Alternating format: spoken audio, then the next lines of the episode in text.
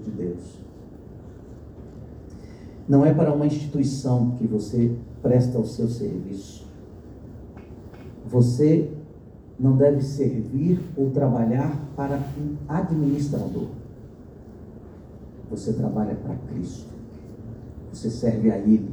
Nunca diga, bem, eu não acho que é a coisa certa, mas a associação quer, o pastor Fernando pediu, minha consciência não acha que está certo, mas eu, eu vou fazer porque o administrador pediu. Nunca diga isso. Você serve a Jesus Cristo. Você responde à liderança da igreja enquanto esta serve a Cristo. Enquanto esta lhe dá a direção de Cristo. Mas você está servindo a Ele. Mantenha isso em perspectiva. Mantenha claro isso. Agora, Paulo servia de duas maneiras. No verso 19 ele diz: primeiro, servindo ao Senhor como? Com toda humildade. Uma coisa é servir na causa de Cristo. Outra coisa totalmente diferente é você ter o espírito de serviço. É completamente diferente. A gente pode servir a causa de Cristo ou servir na causa de Cristo, mas não ter o espírito de serviço ou o espírito de servo. Podemos estar servindo, mas manchados pelo orgulho, pela autossuficiência, pelo egoísmo, pela ambição, pela ganância. Isso não é serviço. Esse é um serviço que Deus não aceita de nós. Ouça Paulo falando. Ele, eu vou citar um texto que está em 2 Coríntios capítulo 3, no verso 5 e 6, ele diz assim: Não que por nós mesmos sejamos capazes de pensar alguma coisa, como se partisse de nós, pelo contrário, a nossa capacidade vem de Deus, o qual nos capacitou para sermos ministros da nova aliança. Espírito de humildade. Não somos capazes por nós mesmos. Nossa capacidade vem do Senhor. É a Ele que servimos. É uma experiência interessante que o biógrafo de um dos, dos grandes nomes do passado, John Knox. Vocês talvez já ouviram falar de John Knox. Você viu na Escócia. Foi um grande pregador na Escócia. Ele foi chamado para pregar um dia. Primeira vez. Uma das primeiras vezes em que Knox foi chamado para pregar. E o biógrafo dele diz o seguinte: ele irrompeu em lágrimas e se retirou para o seu quarto. Seu semblante e o seu comportamento, desde aquele dia até o dia em que ele foi compelido a se apresentar em um lugar público de pregação, demonstravam suficientemente a dor e angústia do seu coração. Ele ficou dilacerado e foi levado às lágrimas pela terrível responsabilidade de ser chamado para pregar. A humildade é indispensável no serviço do rei. É indispensável. Se você quer ser eficaz, temos que ser humildes. Talvez você se lembre do primeiro sermão que você pregou na igreja. Talvez você se lembre.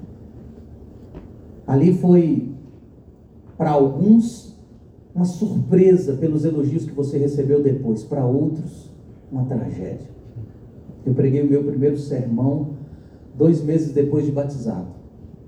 Fui chamado para pregar numa igreja e eu preparei o sermão, três páginas escrevendo. Tudo que eu tinha que dizer. Foi uma quarta-feira. E no final do culto, o pessoal assim, nossa, o culto hoje foi bom, né? Nossa, foi bom. Depois eu descobri por quê. Eu consegui pregar três páginas em cinco minutos cinco minutos. Eu tremia, eu tremia. Eu não lembrava de tudo que eu tinha escrito. Uma confusão, eu não conseguia ler, os olhos embaçavam de tanto nervoso, medo, temor. Mas você já percebeu que há um risco quando o tempo vai passando no nosso ministério?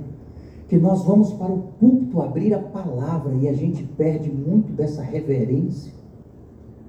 desse respeito, desse temor ao abrir a palavra.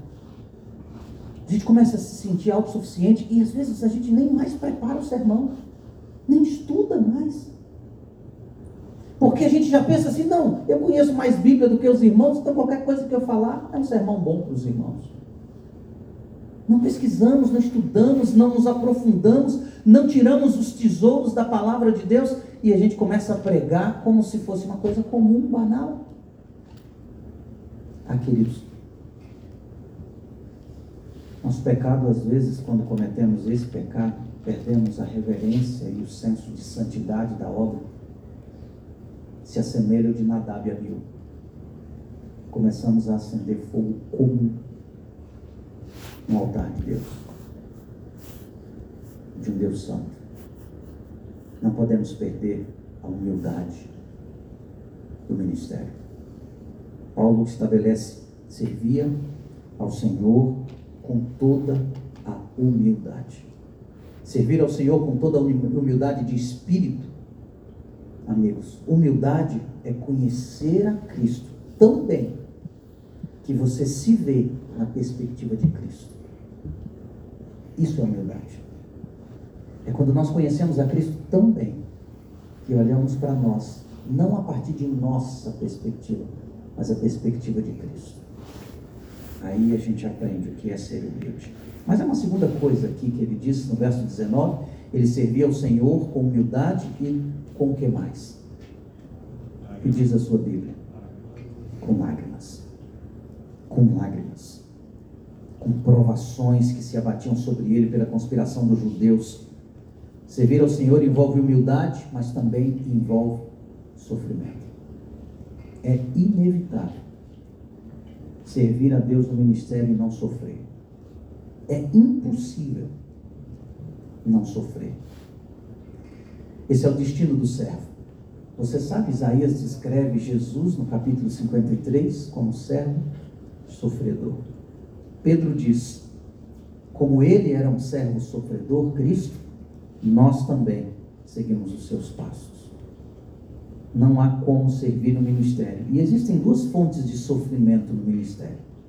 O verso 19, você vai observar aqui. Ó. Primeiro, servia com lágrimas. Ou seja, é um sofrimento interior. Causado pelo senso de inadequação nosso ao ministério pelo senso de indignidade, pelas nossas fraquezas. A gente sofre por isso. Quantas vezes você já não deve ter chorado, se angustiado, porque você se sentiu incapaz para a obra que Deus chamou você para fazer? O tamanho dos desafios que você tem. Esse senso de indignidade traz um sofrimento interno para aqueles que servem no ministério. Mas Paulo coloca também o sofrimento vinha por causa das provações dos judeus. Perseguição, maus tratos, calúnias, infâmias, mentiras, injustiças. Quem não enfrentou isso no ministério? Quem já não lidou com isso no ministério? Também vindo ao ministério pastoral adventista. Você está aqui porque você serve ao Senhor. Mas lembre-se, sirva com toda humildade. E entenda que o ministério traz sofrimento. A todos nós. Sofrimento interno e externo. Essa é a primeira perspectiva que Paulo traz. A primeira dimensão do ministério de Paulo é a dimensão com Deus. Como Paulo via seu ministério em relação a Deus. Serviço. Agora, a segunda dimensão é como Paulo via seu ministério em relação à igreja, aos crentes, aos santos.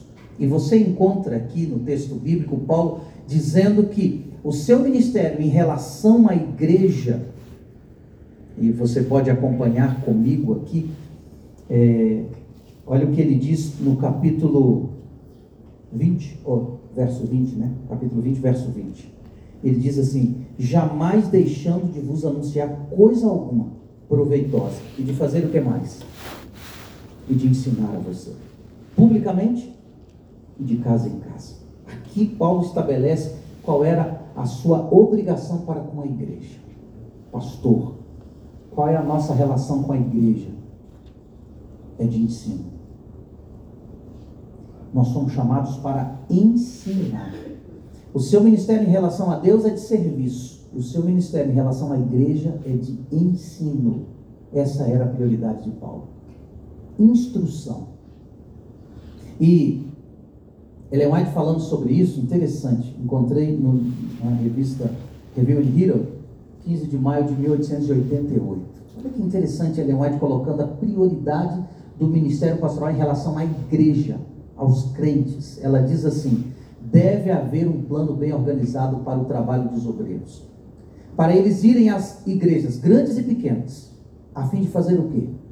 Instruir os membros como trabalhar para a edificação da igreja e também pelos descrentes. Não é mero sermão que é necessário, ela diz, mas educar. O povo deve ser ensinado a necessidade de piedade pessoal e religião doméstica. Eles precisam ser ensinados. Essa é a nossa obrigação como pastores em relação à igreja de Deus. É um ministério de ensino. Interessante, na própria Review and Herald, logo alguns meses depois, 6 de novembro de 1888, foi logo na época da Assembleia de Minneapolis. Ela estava trabalhando um momento de revamento e reforma do ministério. E ela diz assim, na Review and Herald de 6 de novembro de 88, a obra de um ministro deve ser o trabalho de um professor, Ellen White diz. E ela diz mais, educar, educar, educar, não apenas por preceito, mas pelo exemplo. Esse é o nosso chamado para com a igreja. Somos chamados para educar. A minha obrigação para com Deus é servir. É assim que eu vejo o meu ministério em relação a Deus. A minha relação com a igreja é de ensino, é de instrução. Essa deve ser a prioridade do nosso ministério em relação à igreja. Mas como era a visão de Paulo em relação aos descrentes, aos perdidos? Acompanhe comigo, capítulo 20, versículo 21 testificando tanto a judeus como a gregos o arrependimento para com Deus e a fé em nosso Senhor Jesus Cristo. Aqui, em Atos 20 e 21, Paulo mostra que viu seu ministério não apenas como serviço a Deus, não apenas como ensino à igreja, mas o seu ministério tinha dimensão para com os não crentes. E qual era o seu papel de evangelista? O pastor é um servo de Deus é professor da igreja e é evangelista para os que não creem. Nosso ministério envolve estas dimensões. Essa responsabilidade pesava sobre Paulo. Seu ministério envolvia os que ainda não conheciam a Cristo. Olha como ele expressa isso em 1 Coríntios 9, verso 16. Você consegue abrir sua Bíblia? 1 Coríntios 9, 16. Ele traz aqui uma expressão do ministério dele ele diz assim, no verso 16: Se anuncio o Evangelho, não tenho de que me gloriar, pois sobre mim pesa esta obrigação. Porque ai de mim, se não pregar o Evangelho. Ai de mim, se não pregar o Evangelho. O trabalho de um verdadeiro ministro, queridos, é também o trabalho de um evangelista. Nosso trabalho não se resume a rondar as igrejas, a colocar tudo em ordem, a resolver todos os conflitos da igreja. Nosso trabalho não pode ser só isso. Nosso trabalho não se resume a construir templos, a ser mestre de obras, engenheiro de obras, não. Nosso trabalho não pode se envolver só nisso. Nós somos chamados para ser evangelistas. Não somos pastor apenas de 300, 400, 500 membros. Você não é pastor só das duas igrejas da sua cidade, ou das cinco, seis igrejas da sua cidade, ou do, dos bairros que você pastoreia. Você é pastor da cidade onde você mora. Você é pastor dos bairros que compõem a geografia do seu distrito. Cada pessoa que está dentro da região onde você trabalha é sua ovelha. Você é pastor de todos. Às vezes a gente se concentra apenas nos 300, 400 do nosso distrito. Em nossa avaliação ministerial, precisamos incluir o aspecto evangelístico do ministério. Amigos, Temos apresentado o Evangelho de Cristo de modo que os pecadores têm se arrependido e se entreguem a Cristo através do batismo. Isso também precisa ser avaliado em relação ao meu ministério. Paulo tinha paixão pela salvação de pessoas. Ouça o que ele fala aqui em 2 Coríntios, capítulo 5, verso 20, ele diz assim: "Portanto, somos embaixadores de Cristo, como se Deus estivesse fazendo seu apelo por nosso intermédio. Por amor a Cristo, suplicamos, reconciliem-se com Deus." Nós somos chamados para ser embaixadores, para reconciliar as pessoas ou para convidar as pessoas a se reconciliar com Deus. Se como pastores, nosso ministério se concentra apenas nos membros da igreja. Nosso ministério se concentra apenas em criar atividades para entreter ou para acalmar os membros da igreja. Nosso ministério é manco, é falho, incompleto. Em relação a Deus, servimos. Em relação à igreja, ensinamos. Em relação aos descrentes, evangelizamos. Três dimensões do ministério que Paulo apresenta. E eu quero entrar na última dimensão com você.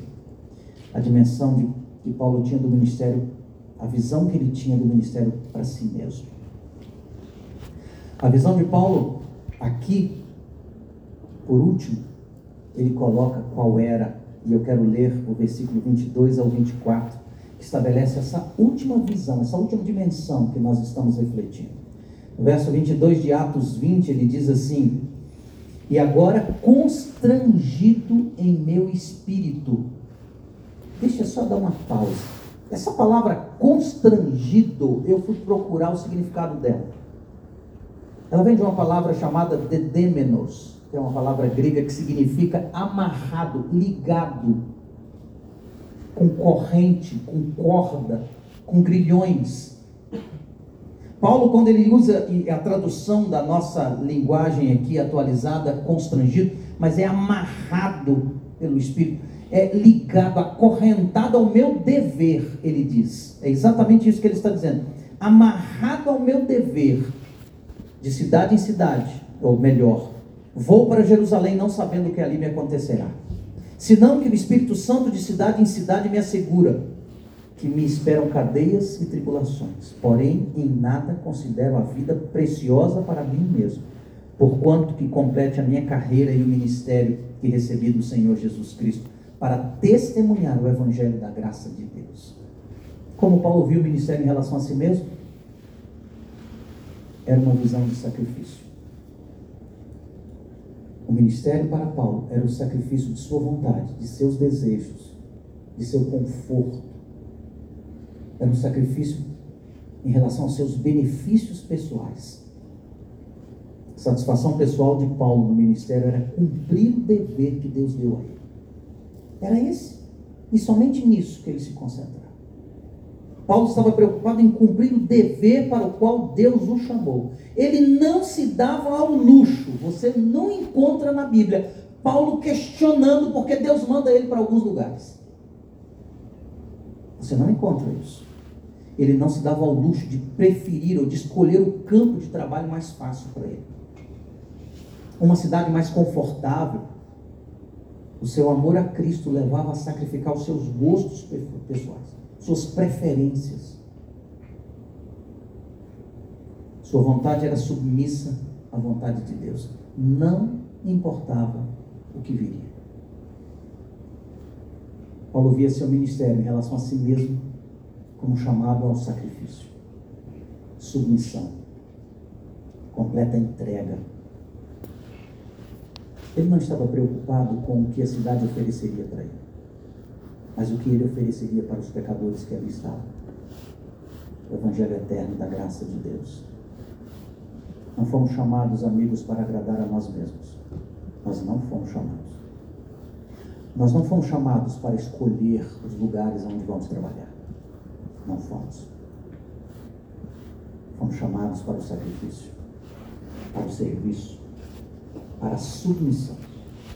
Eu posso não gostar de um lugar, porque pode não ter a estrutura que eu preciso, que minha família precisa. Mas o senso do dever me impede de reclamar o de escolher. Eu vou aonde o Senhor me chama. Para o distrito que Ele me chamar, para a função que Ele me chamar, para onde Ele me chamar. E depois que Ele me chamar para alguma situação que para mim é confortável, porque você já percebeu como é interessante entre nós, que quando eu sou chamado para uma função de departamento, na associação ou para uma administração, foi Deus quem me chamou. Mas quando a igreja pede que eu deixe essa função e volte ao distrito, foram os homens que trabalharam. Impressionante como a gente interpreta a partir de nossa ótica, de, nossa, de nossas ambições, de nossas perspectivas. Todos estamos sujeitos a isso, amigos. A mesma coisa acontece quando estamos no distrito e a gente é transferido. Estávamos no distrito, talvez uma cidade boa, com estrutura, uma igreja maior, construída já, com um templo bonito, igual de inaugurado lá em Bonito, né?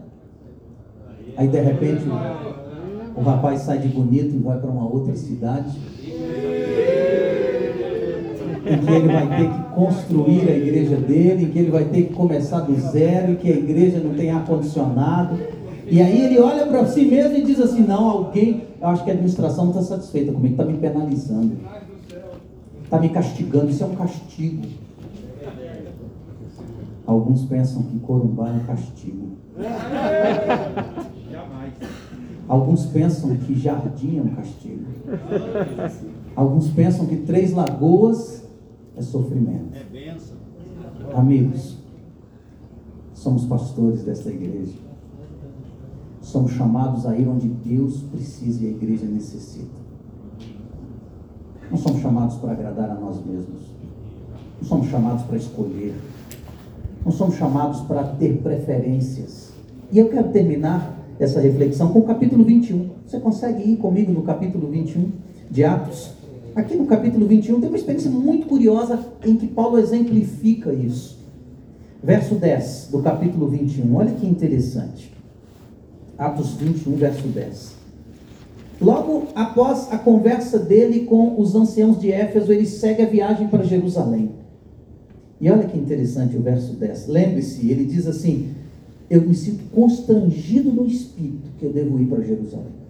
Aqui no verso 10 do capítulo 21, demorando-nos ali alguns dias, desceu da Judéia um profeta chamado Agabo e vindo ter conosco, tomando o cinto de Paulo, ligando com ele os próprios pés e as mãos, declarou: Isso diz o Espírito Santo. Assim os judeus em Jerusalém farão ao dono deste cinto e entregarão ele nas mãos dos gentios. Quando ouvimos essas palavras, Lucas diz: Tanto nós como os daquele lugar rogamos a Paulo que ele não subisse a Jerusalém. Então ele respondeu: Que fazeis chorando e quebrantando meu coração? pois estou pronto não só para ser preso, mas até para morrer em Jerusalém pelo nome do Senhor Jesus. Não somente para morrer ou para sofrer, mas para morrer. Amigos, aqui Paulo coloca qual era a prioridade do seu ministério com relação a si mesmo: obediência, submissão. Paulo não tinha expectativas. Paulo não criava expectativas. Estava indo a Jerusalém, sabia que seria maltratado ali, inclusive pelos anciãos da igreja. Que não seria bem recebido, que seria perseguido. E o profeta veio e disse assim: O Espírito Santo disse que você vai ser preso. Aí o povo chorando e clamando, e não vai, não vai, não vai. Sabe aquelas ligações que a gente recebe de vez em quando? Diz, rapaz, o que, que aconteceu? O que, que você fez de errado para você ir para esse distrito? Sabe essa situação? Mas o que, que aconteceu? O que, que você fez para você estar nessa situação? Todo mundo começando a pressionar Paulo. Ele disse, gente, chega, vocês estão me arrebentando o coração. Mas o Senhor me constrangeu. Eu vou. E olha o que Ellen White diz, tem um livro que saiu, se não me engano foi o pastor Tércio Salles até que editou ele no Brasil, um livro que Ellen White escreveu sobre ensinos da vida de Paulo. Life Sketch of Paul. Of Paul. Ele, ela, ele foi traduzido no Brasil como Paulo, o apóstolo da coragem e da fé. Esse livro eu hoje encontrei uma citação muito interessante sobre o comentário de Ellen White sobre esse texto. Olha que interessante o que ela diz. O apóstolo estava profundamente comovido pelo roubo dos seus amados irmãos. Do ponto de vista humano, ele tinha motivo suficiente para abandonar o seu plano, considerando-o imprudente. Mas ele sentia que estava se movendo pela vontade de Deus e não podia ser dissuadido pela voz dos amigos, nem mesmo pela advertência do profeta não se desviaria do dever, nem para a direita, nem para a esquerda.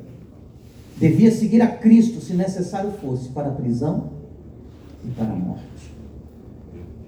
Não importava o que vinha pela frente, ele já sabia o que vinha. A última coisa na lista de prioridade de Paulo era a sua autopreservação. Era a última coisa. Sua prioridade máxima era terminar a obra para a qual Deus o havia chamado. O ministério da graça de Deus. Para Paulo, o ministério era abnegação e sacrifício. E para você? Para mim, o que é o ministério? Quando se trata de chamado, transferência, cidade onde vamos trabalhar ou morar, qual é a nossa prioridade? O que pensamos? O que avaliamos? Eu volto a usar uma frase que vocês brincam com ela, mas é verdadeira. O interior precisa de bons pastores. E eu volto a repetir isso. Sempre vai precisar, porque é tão igreja quanto a capital tem tanta necessidade quanto qualquer outro lugar. Quatro dimensões. Fomos chamados para o serviço, servimos a Deus. Fomos chamados para o ensino, ensinamos a igreja. Fomos chamados para o evangelismo, pregamos o evangelho da graça de Cristo para arrependimento dos pecados. E fomos chamados para o sacrifício não para autopreservação. Você continua no ministério diante dessa visão que Paulo tem, dessas dimensões do ministério pastoral? Eu quero encerrar essa noite com a experiência de um amigo que eu entendo viveu muito dessas dimensões no seu ministério. Nós vamos conhecer um pouquinho da história do pastor Adoniran, da Elaine e da sua família um pastor que encerra suas atividades neste campo com muita paixão e amor pelo ministério. Eu quero que vocês assistam alguns vídeos que preparamos para ele e preparamos da experiência dele para que